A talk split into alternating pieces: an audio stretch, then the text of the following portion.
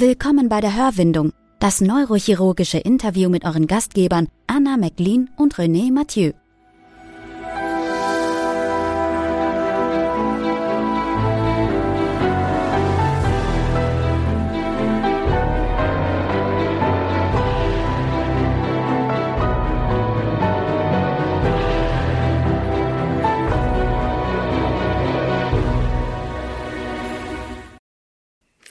Ja, hallo, liebe Zuhörer. Ich habe heute das Vergnügen, dass ich das Intro sprechen darf. Und ähm, ich freue mich wie immer sehr auf meinen Co-Host René Mathieu. Hallo René. Hi, die Freude ist wie immer ganz meinerseits. Ich finde es sehr schön, Und dass du das heute machst. Gerne, gerne. Ich bin heute auch gut drauf, gut gelaunt.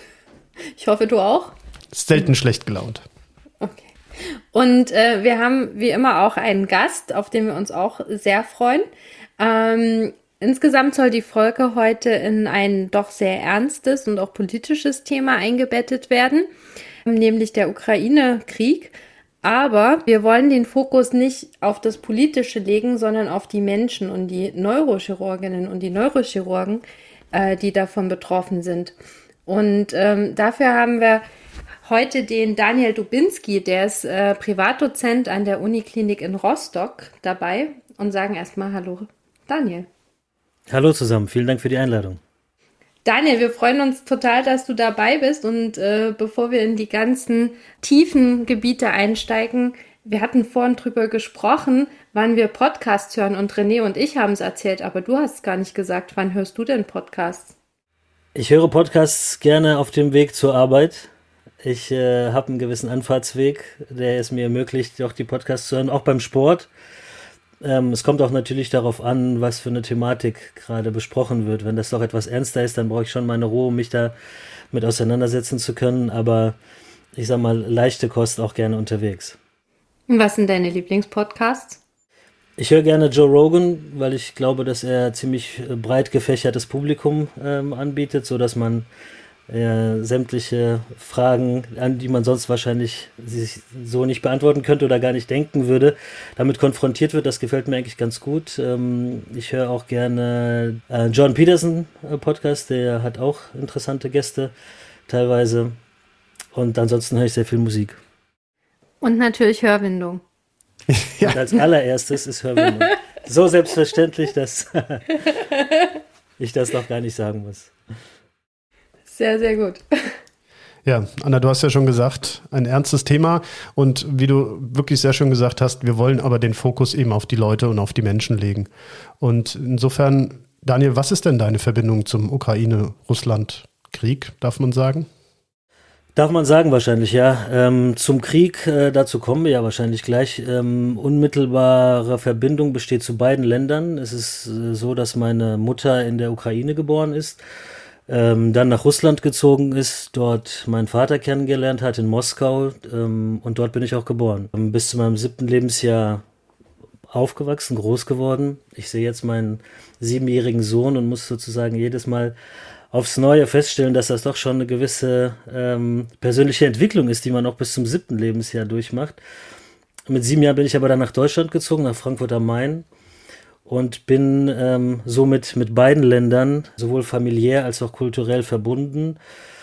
Ähm, das ist mein unmittelbarer Bezug und äh, am 24. Februar 2022 hat sich das natürlich alles für mich sozusagen wie für, wie, wie für so viele Menschen aber ganz akut dargestellt und ich wurde plötzlich in, in Fragestellungen und ähm, ja, menschliche Schicksale ähm, politische Fragen, mit denen ich mich nie beschäftigt hatte, weil wir im Prinzip äh, hier im, im, äh, in Deutschland bin ich äh, groß geworden mit Leuten aus der Ukraine und äh, aus Russland. Das war, das hatte wirklich überhaupt keinen Stellenwert, wer aus welchem Land ähm, gekommen ist. Wir hatten uns da sozusagen als eine kulturelle Einheit gesehen und erst ab dem 24. feststellen müssen, dass die Fragen doch ähm, die Leute dann anders wahrnehmen, aus welchem Land man denn kommt. Ganz klar. Vielleicht, bevor wir ganz tief einsteigen, wir werden ja auch noch andere Leute, noch andere Menschen, andere Neurochirurgen heute dazuschalten. Erzähl doch mal ein bisschen von Rostock. Wie bist du nach Rostock gekommen? Was ist so vielleicht dein Hauptinteressensgebiet? Ja, ich habe äh, 2015 an der Uniklinik in Frankfurt ähm, meine Assistenzzeit begonnen. Davor habe ich in äh, Regensburg Medizin und Neuroscience ähm, studiert, parallel, weil mich das Gehirn schon ziemlich früh in seinen Bann gezogen hat, sage ich mal, und äh, hatte dann bei Professor Seifert äh, in Frankfurt begonnen. Und 2020 hatte dann äh, unser leitender Oberarzt Professor Freimann den Ruf nach Rostock bekommen, hat mich gefragt. Und äh, da meine Frau äh, ein Nordlicht ist, gebürtig aus Kiel, sind wir einmal nach Rostock hochgekommen, haben uns das Meer angeschaut und da war es für meine Frau äh, da war die Frage sozusagen beantwortet und unseren drei Kindern hat das auch sehr gut gefallen. Und so bin ich hier oben, äh, weit weg von Frankfurt, das die Stadt, die ich jetzt meine Heimatstadt nenne, bin ich gelandet und äh, es geht uns hier sehr wohl. Wir fühlen uns sehr wohl. Und was sind deine Hauptinteressen in der Neurochirurgie? Wissenschaftlich habe ich mich mit ähm, der Neuroonkologie beschäftigt, äh, leite jetzt hier auch das ähm, experimentelle Labor und ähm, wenn man es ganz im Detail haben möchte, dann äh, beschäftige ich mich mit der Gerinnung oder der Wechselwirkung zwischen der Gerinnung und, den, äh, und der Tumorgenese. Und wie funktioniert das mit drei Kindern? Indem man eine Frau hat, die einem den Rücken frei hält. An der Stelle vielen Dank und herzliche Grüße. ähm, und äh, in den, indem man, ja, die Quadratur des Kreises. Ich ähm, versuche natürlich zu Hause, soweit es mir möglich ist, den Kindern als, als, als vielleicht auch gewisserweise Beispiel voranzuschreiten, indem ich mit meiner Frau von Anfang an besprochen hatte, dass wir die Kinder bilingual erziehen. Also das war in Frankfurt etwas einfacher, weil es da die, die entsprechenden Kindergarten- und Schuleinrichtungen gab. Das ist hier oben etwas schwieriger, aber doch auch dank äh, Online-Medien möglich, auch äh, sozusagen so ein Kinderunterricht auch für die ganz Kleinen online ähm, durchzuführen und äh, auch durch die Ereignisse, durch diese, seit dem 24. Februar haben wir gesagt, dass die Sprache und ähm, die kulturellen Erben davon nicht betroffen werden und ich das so weiter fortführe, auch wenn man natürlich vielleicht mit der russischen Sprache so jetzt, wenn man draußen mit den Kindern spricht, doch tatsächlich einen Ton runterschaltet. Ja, ist das so? Also wir wollen ja wie gesagt nicht so ins Politische einsteigen, aber ist das so dein Empfinden?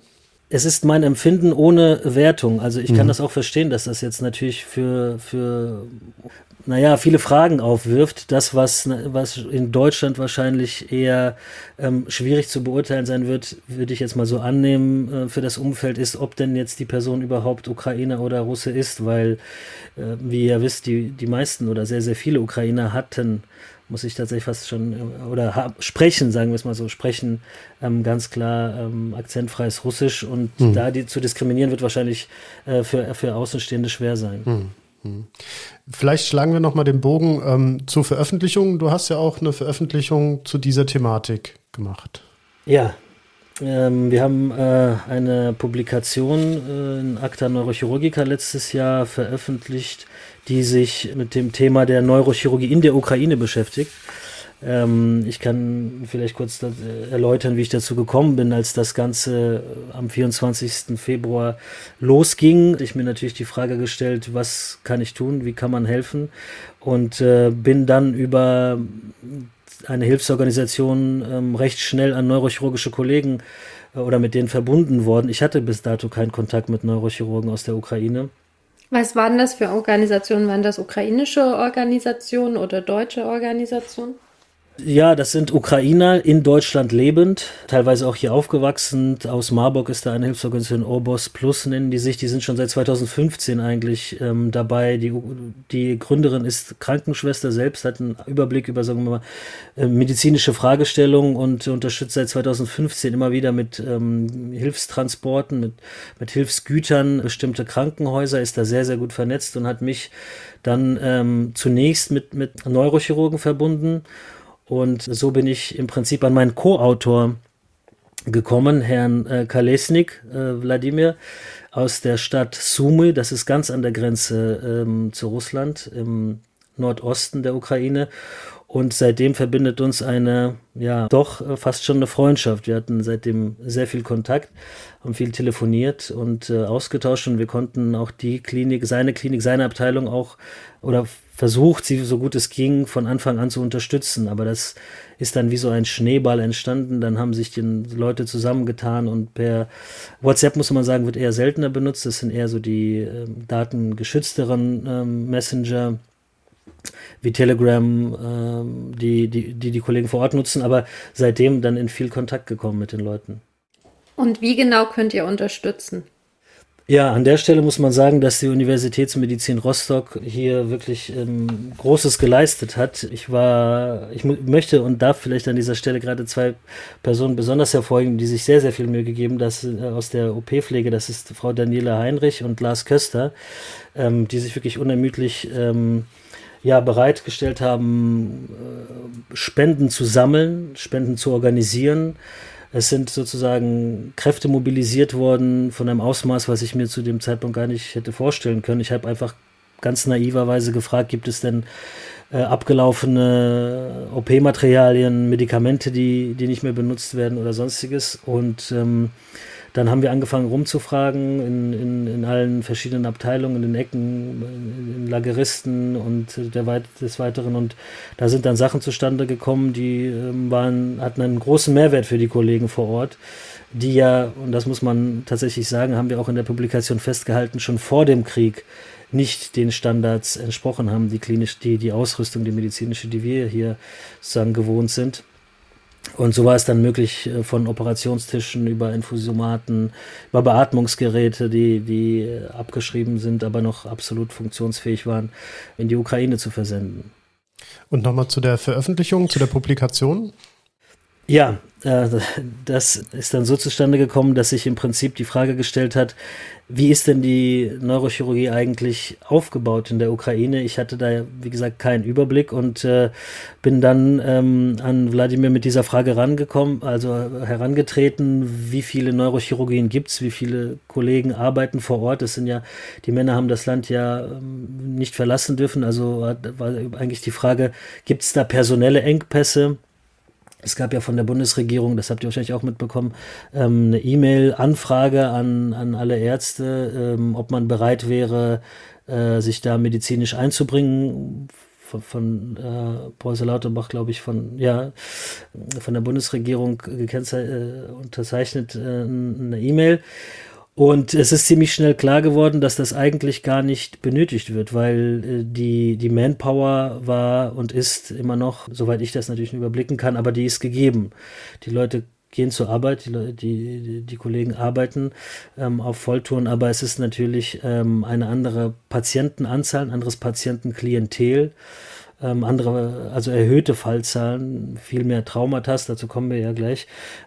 Aber was, was sich genau dahinter verbirgt, das war meine Frage. Und so hatte ich dann, weil ich mir auch nicht ganz sicher war, kann man in Kriegszeiten eigentlich eine Umfrage äh, den Leuten zumuten? Darf man Fragen stellen? Und wenn ja, wie, wie genau darf man nachbohren? Denn es ist ziemlich schnell klar geworden, dass die Leute vor Ort natürlich in einer Kriegszeit gewissen völlig verständlichen Datengeheimhaltungs Ordnungen unter, unter ähm, erwiesen sind. Und ähm, so war es auch schnell klar, dass ich zum Beispiel äh, keine Fotos erhalten konnte, also keine detaillierten Fotos von den Krankenhäusern, weil man den Leuten vor Ort gesagt hat, das ist ein Kriegszustand, da ähm, bitten wir um Geheimhaltung. Ja, was, was eine, ich sag mal, Win-Win-Situation war, ist, dass unsere Hilfsgüter, die angekommen sind, die Momentaufnahmen hatte ich dann per per Telefon zugeschickt bekommen, so ein Foto, dass unsere Beatmungsgeräte an Ort und Stelle angekommen sind. Und das war, glaube ich, ganz toll für die Leute zu sehen, dass das ähm, wirklich an, ankommt. Ähm.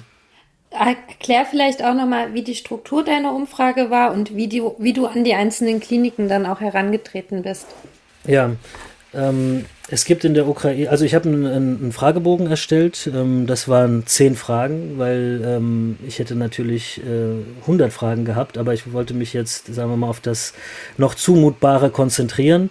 Ähm, das waren zehn Fragen, die sich hauptsächlich mit den Leuten oder mit, mit Fragestellungen beschäftigen, wie so momentan die Arbeitssituation ist, denn nochmal, das ist sozusagen der, ähm, der Nenner dieser ganzen Umfrage ist, hier keine politischen Fragen zu beantworten, sondern zu sagen, Mensch, ihr seid Kollegen äh, gar nicht so weit weg von hier und seid jetzt vor einer völlig neuen Situation, äh, in einer völlig neuen Welt aufgewacht. Wie lebt es sich da?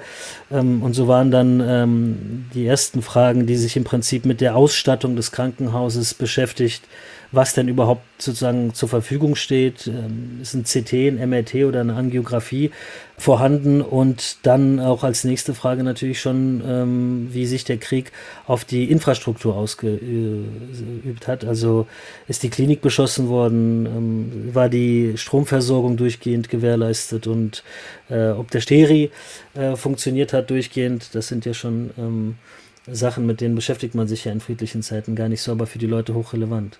Absolut. Also ich kann natürlich nur insofern anknüpfen, da ich schon in Auslandseinsätzen war.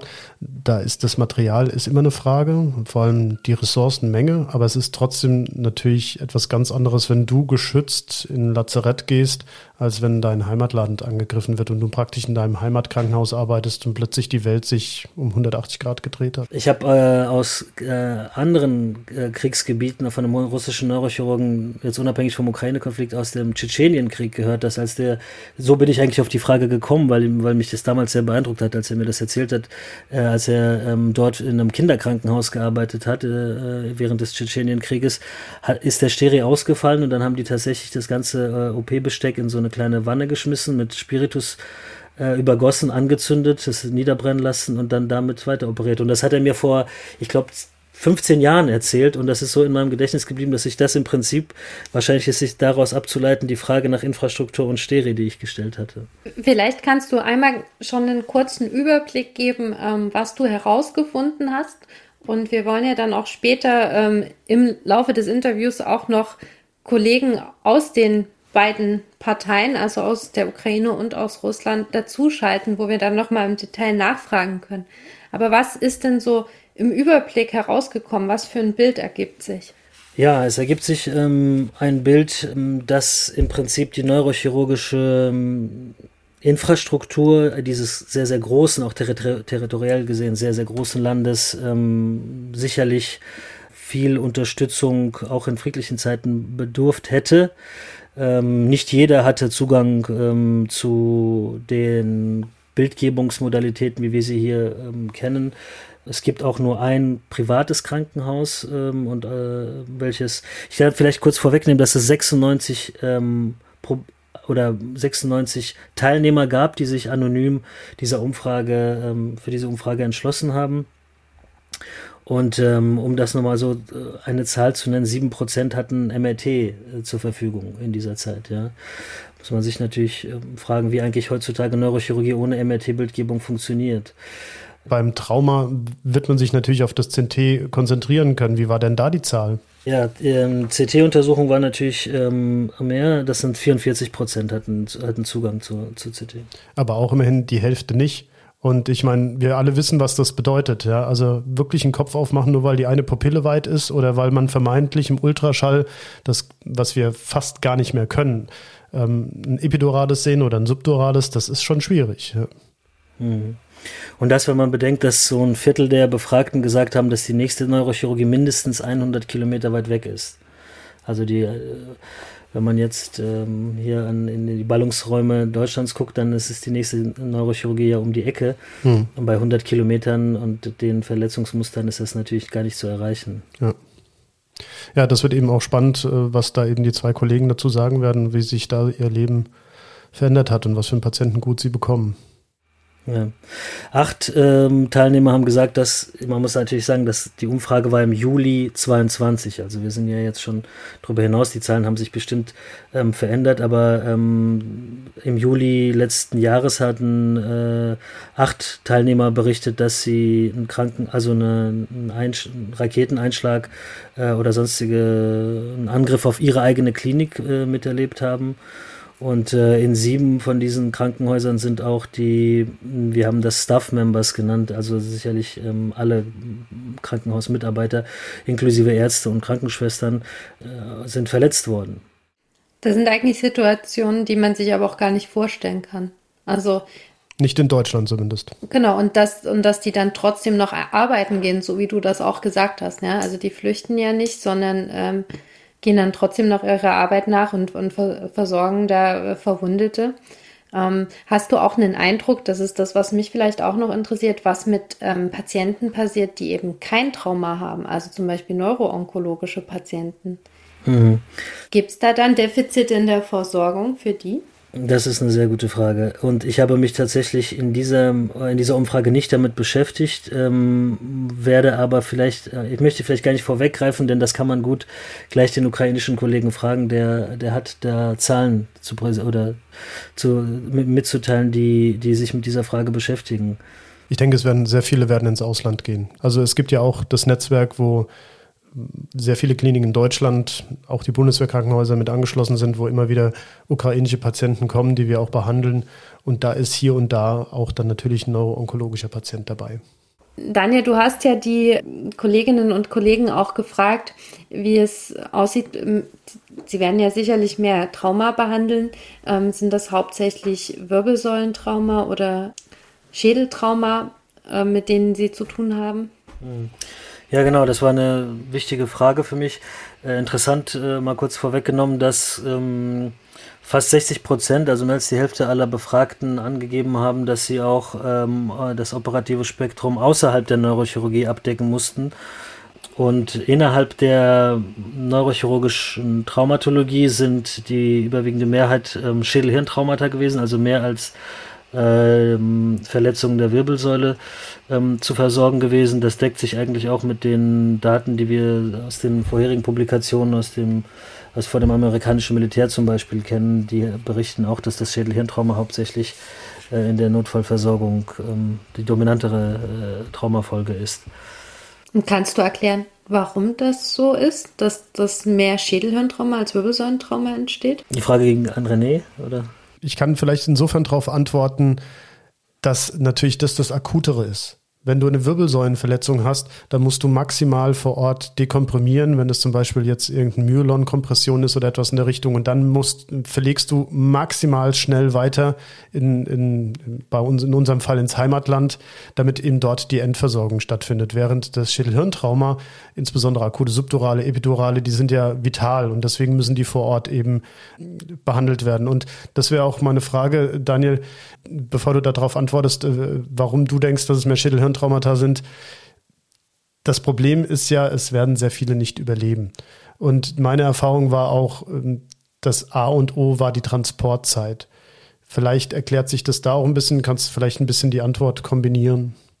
Ich denke auch, ähm, zunächst einmal, wahrscheinlich muss eine Verletzung der Wirbelsäule ja einer entsprechenden Diagnostik zunächst zugeführt werden, um dann ein operatives Konzept äh, heraus abzuleiten. Und das ist in diesen akuten kriegsgeplagten Gebieten ja, wie wir auch oder noch hören werden, ähm, ist die, das Equipment gar nicht da, um, um da die Diagnostik zu machen. Der Schaden ist gesetzt. Ich denke, dass die Verletzungen der Wirbelsäule jetzt nicht, nicht äh, unmittelbar so lebensbedrohlich sind wie die des Schädelhirntraumas und deswegen wird das Schädelhirntrauma zuerst versorgt und fließt entsprechend in die Statistik ein. So erkläre ich mir die Zahlen ich wünsche mir und, und, und hoffe natürlich, dass es irgendwann mal in, äh, in, Zeiten geben wird, in der man, in denen man das wissenschaftlich aufarbeiten kann und Rückschlüsse daraus ziehen kann. Aber das ist aus der jetzigen Perspektive ähm, Stand heute schwer möglich. Ja. Hast du irgendwie eine Frage stellen können zu Triage? Also wie viel tatsächlich ähm, im Krankenhaus ankommen oder wie viele zurückbleiben müssen? Nein, die Frage konnte ich nicht stellen, weil ich auch nicht äh, wüsste, wem ich diese Frage stelle. Wir sind ja als Neurochirurgen sozusagen die, die zweite Anlaufstelle. Die meisten äh, haben schon eine Art Diagnostik, eine Triage durchlaufen und ich, ich hatte jetzt keine Gelegenheit oder ich kenne niemanden, der unmittelbar neurochirurgisch an der Front tätig ist und die Patienten dort einsammelt. Wird wahrscheinlich auch nicht der Fall sein, weil es tatsächlicherweise so ist meine persönliche Erfahrung, es keinen Sinn macht, einen vorne einzusetzen, weil wie du sagst, auch für das Schädelhirntrauma brauchen wir eine Art von Diagnostik. Wir müssen ja irgendwie feststellen, was ist es denn für ein Hämatom? Lohnt sich das zu operieren? Und die, die es dann ins Krankenhaus schaffen und noch eine Diagnostik bekommen, da kann man dann eben dann handeln, ja. Was würdest du denn, wenn es jetzt dann zu, zu einer Aufarbeitung, wie du jetzt auch gesagt hast, retrospektiv kommt, ähm, was sind denn Punkte, die für dich dann wichtig wären? Also was muss denn aufgearbeitet werden? Was sind auch Punkte, die du vielleicht ähm, in der Phase, wo der, wo der Krieg auch noch aktiv ist, nicht fragen konntest? Was ich auch, was ich nicht fragen konnte und ähm, nur so über ja die, die, die zur Verfügung stehenden Medien und die die selbst aufgenommenen Videos ähm, mitbekommen habe, ist eigentlich wie wie wichtig die Schutzausrüstung ist und ähm, was man da eigentlich optimieren kann, aus welchem Material die Helme sind, wer ähm, welche Verbandsstoffe und welche, das war, das war das erste, wonach die Leute gefragt haben am Anfang, als wir mit den Hilfsleistungen, die Hilfslieferung begonnen haben, war die erste Frage, habt ihr Verbandsmaterial ähm, und zwar so, das, was man mitgeben kann an die Front. Also wir haben dann ähm, Polizei gefragt, Feuerwehr, Taxiunternehmen, ob sie abgelaufene Verbandskistchen ähm, Kästchen hatten, weil das war wie, das war ganz hoch im Kurs. Danach haben alle Leute gefragt. Also wie optimiert man äh, die Transportwege, wie schützt man die, die Leute vor Ort? Und ähm, wie kann man die Transportwege dahingehend kürzen, dass sozusagen die schnellsten diagnostischen Mittel zur Verfügung gestellt werden, weil die modernen, die modernen, jeder hat ein Handy dabei, auch, auch an der Front und vielleicht gibt es da Möglichkeiten, sozusagen die neurochirurgischen Patienten gezielter und schneller an, an, an die Zentren zu bringen im Rahmen des Möglichen. Aber trotzdem, da gibt es ja bestimmt ein Potenzial, was man optimieren kann. Und ob man da Möglichkeiten findet, die Leute schneller äh, einer Diagnostik und entsprechenden Therapie zuzuführen. Insbesondere in der Masse, die sie anfallen. Also die Szenarien, die wir haben, die sind ja immer sehr reguliert. Und wenn wir von Maskal sprechen, dann sind das maximal 50 Patienten meistens. Und dort muss man ja davon ausgehen, dass Hunderte am Tag, also werden ja noch hören, der russische Kollege hat ja gesprochen, dass da teilweise Flieger landeten mit 150 Patienten am Tag. Und die müssen erst erstmal abgearbeitet werden können. Und das sind die, die ankommen. Ich glaube, das wäre jetzt auch der gute Punkt, ähm, wo wir übergehen können. Ähm, Daniel hat es uns ja ermöglicht, dass wir tatsächlich auch mit äh, zwei Kollegen aus den betroffenen Gebieten sprechen können, nämlich einen Kollegen, der mittlerweile im Exil lebt und selbst in Russland auch während des Krieges gearbeitet hat als Neurochirurg und einen Kollegen aus der Ukraine, der auch äh, aktuell noch dort ist und dort auch die Verwundeten versorgt und behandelt. Und äh, daher haben wir zwei Interviews aufgenommen, die wir nun gern ähm, vorstellen möchten. Wir freuen uns sehr, dass Daniel es tatsächlich geschafft hat, auch einen Kollegen aus Russland ähm, dazu zu bringen, der uns seine Eindrücke beschreiben kann, der selbst Neurochirurg ist und es deswegen auch aus seiner Sicht ähm, als Arzt ähm, für uns darlegen kann, wie sich die ganze Situation im Rahmen des Ukraine-Krieges für ihn persönlich verändert hat. Vielen Dank, dass du dabei bist, lieber Artyom. Äh, Dr. Artyom Rafaelian ist ein Neurochirurg aus St. Petersburg, den ich ähm, bis dato auch nicht kannte. Unsere Wege haben sich noch nie gekreuzt, ähm, aber nach dem äh, 24. Februar hat sich ähm, so manches Schicksal äh, verändert und so ist auch ähm, Dr. Rafaelian äh, musste seine Heimat verlassen, um nicht im, vom Militär oder ins Militär eingezogen zu werden und im Ausland hatte er dann äh, nach russischsprachigen äh, Kollegen gesucht und mich sozusagen gefunden. Und aus ähm, dieser ersten, ersten E-Mail-Korrespondenz äh, folgte dann eine Einladung nach Rostock, um auch unsere Klinik kennenzulernen. Ähm, und äh, so haben wir äh, Artem kennengelernt und äh, ich freue mich, dass du hier bist. Vielen Dank. Ja, äh, danke schon. Ja, und bitte entschuldigen Sie für mein Deutsch. Ich lerne es seit fünf, sechs Monaten. Aber ich versuche es machen. Äh, dieses Thema ist nicht so einfach, ja, weil äh, Sie sollten verstehen, dass ich nicht zu viele sagen kann, weil ich eine Geheimhaltungserklärung unterschrieben äh, habe und äh, meine verwandten Freunde und Kollegen noch dort leben und ich fühle aufrichtig mit meinen Kollegen, die sowohl in Russland als auch in Ukraine jetzt arbeiten. Ähm, aber ich hatte nicht mehr den Mut, Gelegenheit und die Kraft, noch zu bleiben in Russland. Ja. Und jetzt ich in einem anderen Land. Wenn es kein Geheimnis ist, wo haben Sie denn in Russland gearbeitet? Ja, ich arbeite an der Militärmedizinischen Akademie aber ich war nicht beim Militär und äh, vor dem Krieg haben wir kaum Militärs behandelt. In Covid-Zeit zum Beispiel, äh, als die meisten Krankenhäuser in Russland wie in anderen Ländern äh, geschlossen wurden und St. Petersburg hat die viertgrößte Bevölkerung in Europa, waren wir eines der wenigen, die in einer solchen Stadt mehrere chirurgische Behandlung, Behandlungen arbeiten, ja, anbieten. Wie hat sich denn Ihre Arbeit nach dem 24. Februar 2022 geändert? Für mich als Neurochirurg war es eine schwierige Zeit, weil wir nicht auf diesen Krieg, den niemand brauchte, vorbereitet waren. Wir erfüllen die Nachrichten aus dem Internet wie alle anderen in Russland und fast jedes Mal, wenn wir zum Beispiel im Operationssaal waren, bekamen wir verrückte Nachrichten, dass heute noch ein Flugzeug mit 150 verwundeten Soldaten eintreffen wird und wir noch keine Zeit hatten, das Flugzeug zu operieren, das heute Abend angekommen ist.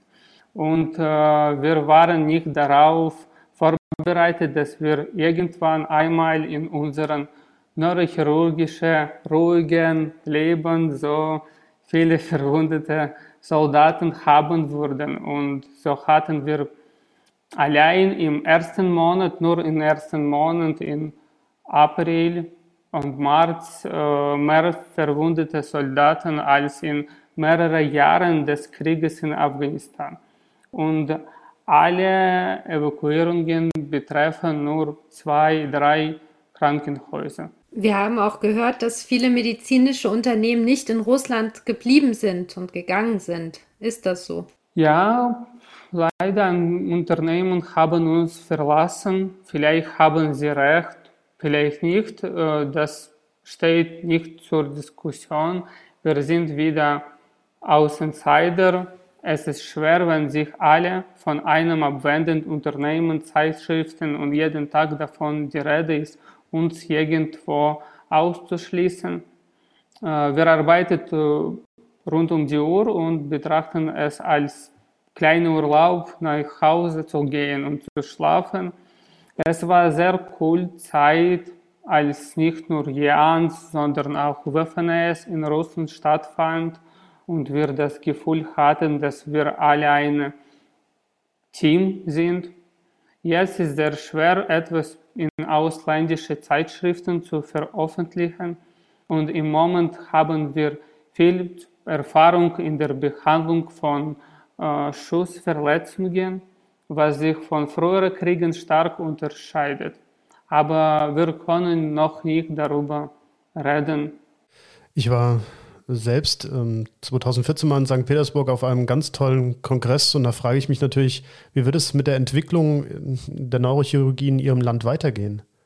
Ich weiß nicht, ich denke, das ist keine schlechte Gelegenheit für Russland, um, wenig, um wenigstens etwas Eigenes zu haben. Aber bis jetzt können wir nicht einmal richtiges Verbandsmaterial herstellen. Was ist mit Navigationssystem, Mikroskop, Mikroskoplampen. Es gibt weder Tripans noch äh, Bohrmaschinen der Wartung von CT- und MRT-Geräten und so weiter. Zum Beispiel meine Kollegen jetzt äh, lernen, wie man eine Pterionalkraniotomie äh, mit nur Luer und Jiggly durchführt. Andererseits werden jetzt parallele Import eingeführt und die Krankenhäuser werden ein bisschen ähnliche Produkte haben, aber über Drittländer. Ähm, aber es war sehr hohe Preise und eine niedrige Qualität der Behandlung für die Patienten führen wird. Manchmal müssen Ärzte selbst zum Beispiel bei chinesischen Geschäften bestellen, weil in Russland keine Alternative gibt. Und Sie haben ja nun das Land verlassen, auch ohne Rückfahrschein, wie es scheint. Ähm, haben es viele so gemacht wie Sie? Ja, äh, sehr, sehr viel. Ich, aber ich weiß nicht äh, die richtige Zahl. Äh, und ich bin überzeugt, dass es erst der Anfang ist. Und in Russland gab es noch nie zu viele Ärzte. und jetzt sind viele weggegangen und es sind wieder nur die Patienten, die darunter leiden. Ich beobachte jetzt, dass äh, es Ärzten am schwersten fällt zu gehen. Äh, früher haben wir uns nur über unterträgliche Arbeitsbedingungen beschwert. Jetzt können wir uns nicht von ihnen trennen. Ganz herzlichen Dank, dass Sie sich die Zeit genommen haben, mit uns über dieses Thema zu sprechen. Das letzte Wort soll natürlich Ihnen gelten und deswegen möchten Sie noch gerne etwas ergänzen. Ja, ich bitte nur darum zu sehen, dass es war zwar richtige Gut und Böse, Schwarz und Weiß gibt, aber dass es auch Menschen gibt, die wirklich keine Schuld trifft und die leiden und das sind unsere neurochirurgische Patienten und die sind überall auf der Welt gleich unglücklich. Ganz herzlichen Dank. Ganz, ganz vielen Dank für das Interview. Ja, danke schon.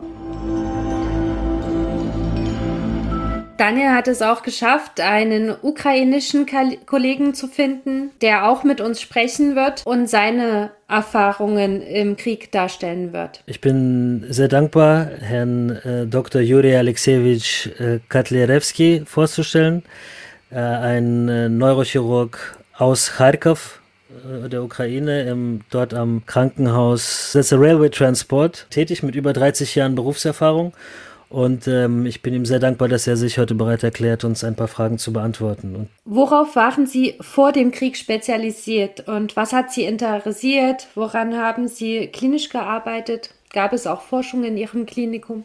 Ich arbeite ausschließlich als äh, klinisch tätiger Neurochirurg und äh, das war vor dem Krieg so und ist jetzt natürlich auch so geblieben. Ja, dann würde ich vielleicht gleich die nächste Frage anschließen und äh, würde fragen, wie ist es denn jetzt mit der Verfügbarkeit von Material und diagnostischen Verfahren?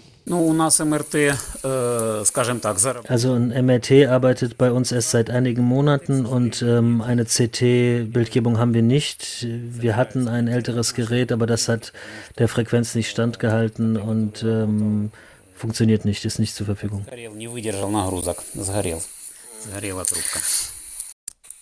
Also da ist äh, eine Röhre, die dem nicht standgehalten hat, der Frequenz. Die genauen technischen Bedingungen können wir jetzt auch nicht sagen. Aber die haben ein 1,5 Tesla Siemens MRT und darüber sind sie sehr glücklich. Wie war das vor dem Krieg? War, das die, war die Ausstattung ähnlich?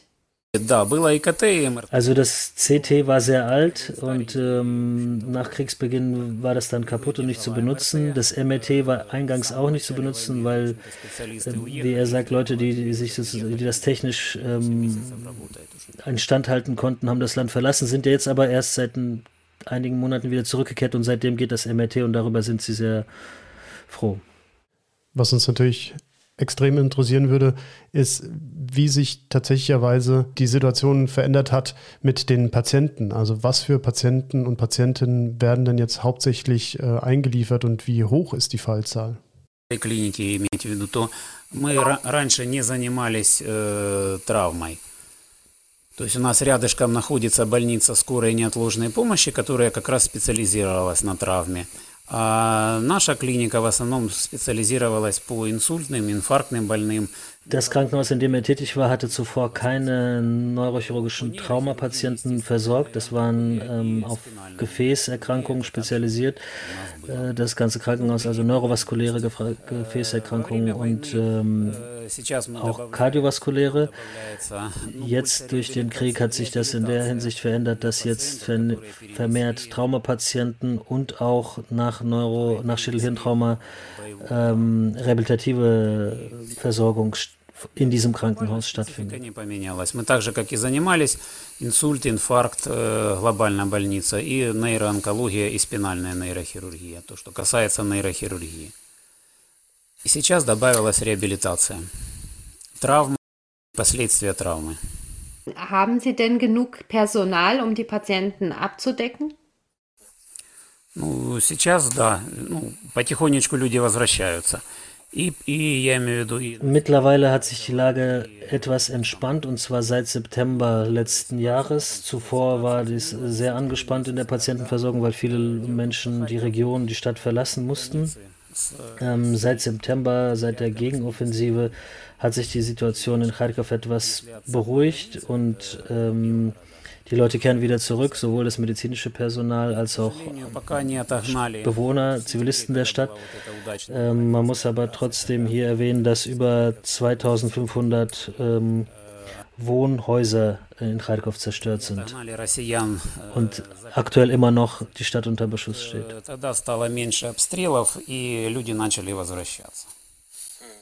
Сейчас обстрелы, конечно, остаются, но это уже обстрелы ракетами С-300, а не так, как раньше. И артиллерия била, и грады били, и, и так далее. Я вам там писал, что у нас где-то порядка двух с половиной, больше двух с половиной тысяч э, многоэтажек разрушено. То есть это, в общем-то, ну, город такой, например, как Полтава, считайте его нет. Ja. Da würde sich auch meine nächste Frage anschließen. Wie gefährlich ist denn jetzt die Arbeit vor Ort? War beispielsweise das Krankenhaus schon unter Beschuss? Да, я вам уже писал, но это как бы в начале войны. Äh, direkten äh, Beschuss des Krankenhauses gab es nicht, aber seit Kriegsbeginn sind in seinem Krankenhaus 96 Fenster ersetzt worden, weil äh, die Geschosse in unmittelbarer Nähe eingeschlagen sind und es die Fenster erwischt hat. Wird er auch als Neurochirurg dann für frachfremde OPs mit herangezogen? Vor allen Dingen dann auch vor September, wo die Personallage schwerer war? Нет, у нас э, профилизация оставалась. Also äh, zunächst einmal äh, hat sich im Prinzip seine Spezialisierung äh, durch den Kriegsbeginn oder durch die Kriegshandlung nicht verändert. Er hat weiter als ähm, mit dem neurovaskulären Fokus gearbeitet, aber natürlich als Neurochirurg auch die Traumapatienten versorgen können und auch versorgen müssen. Und äh, das Krankenhaus verfügt aber auch über einen ähm, Luftschutzbunker, in dem es immer mal wieder äh, in, in denen sich das Personal und die Patienten immer mal wieder evakuieren mussten. Was mich noch interessieren würde, ist, ähm, wir haben jetzt schon oft gesagt, Neurotrauma werden versorgt. Gibt es da Probleme zum Beispiel mit dem Instrumentarium? Wie muss man sich so eine Operation vorstellen? Also kann man ganz normal das Granitom benutzen oder muss man zum Beispiel auch die Chikli-Säge benutzen? Да. Also wir hatten, wir haben einen Benzingenerator im Krankenhaus, sodass die Stromversorgung durchgehend gewährleistet war. Ähm, auch vor dem Krieg hatten wir halt nur einen alten Trepan, ähm, mit dem arbeiten wir aber weiter. Aber meistens wird dann gefräst und gestanzt. Und wie sieht das aus mit Patienten, die jetzt ähm, keine akuten Erkrankungen haben, also zum Beispiel auch neurovaskuläre Patientinnen im Follow-up oder neuroonkologische Patientinnen. Ist da die Versorgung gewährleistet?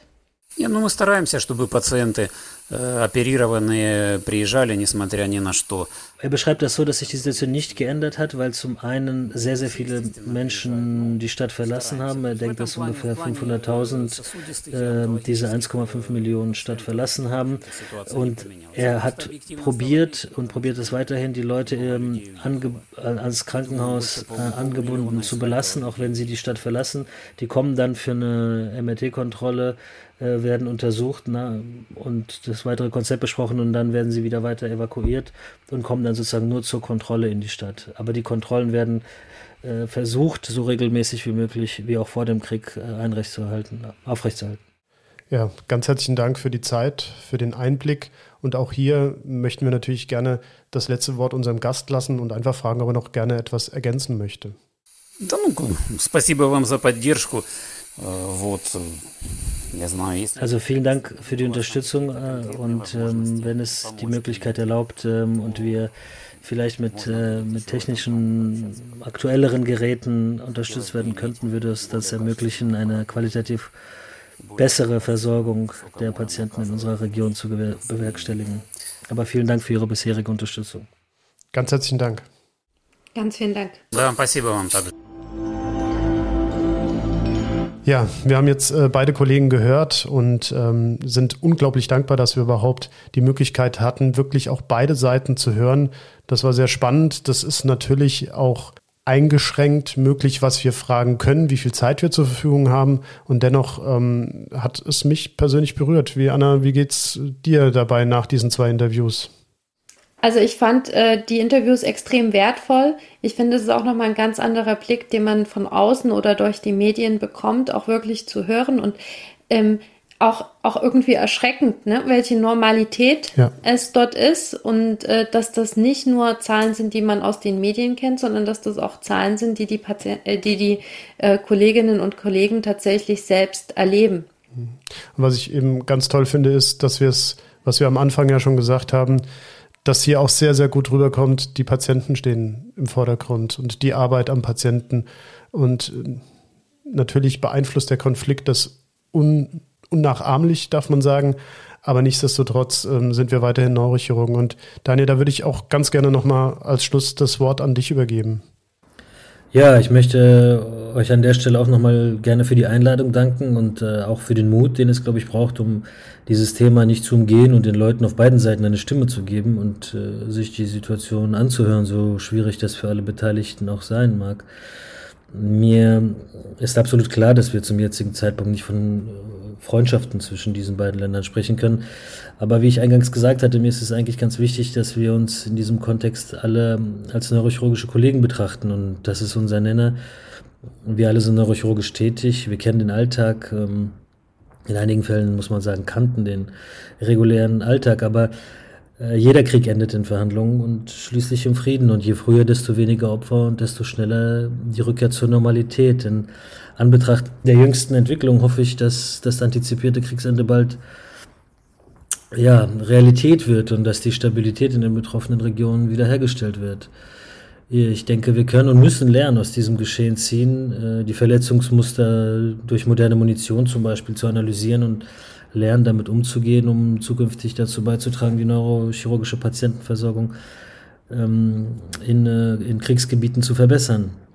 Ich bleibe aber trotz allem optimistisch und ich werde weiterhin alles tun, um eine dauerhafte Unterstützung zu unseren neurochirurgischen, ja vom Krieg betroffenen Patientinnen und Patienten sowie Kolleginnen und Kollegen zu unterstützen. Und ähm, ich danke an dieser Stelle nochmal an alle Beteiligten und vielen Dank für das Interview. Ganz herzlichen Dank, Daniel, dass du bei uns warst. Vielen Dank. Ich danke euch. Gebt uns bitte Feedback, indem ihr uns auf unserer Seite hörwindung.de einen Kommentar hinterlasst oder eine Audionachricht sendet. Gerne könnt ihr uns auch auf Twitter oder Instagram unter Hörwindung folgen. Wir freuen uns sehr auf den Austausch mit euch.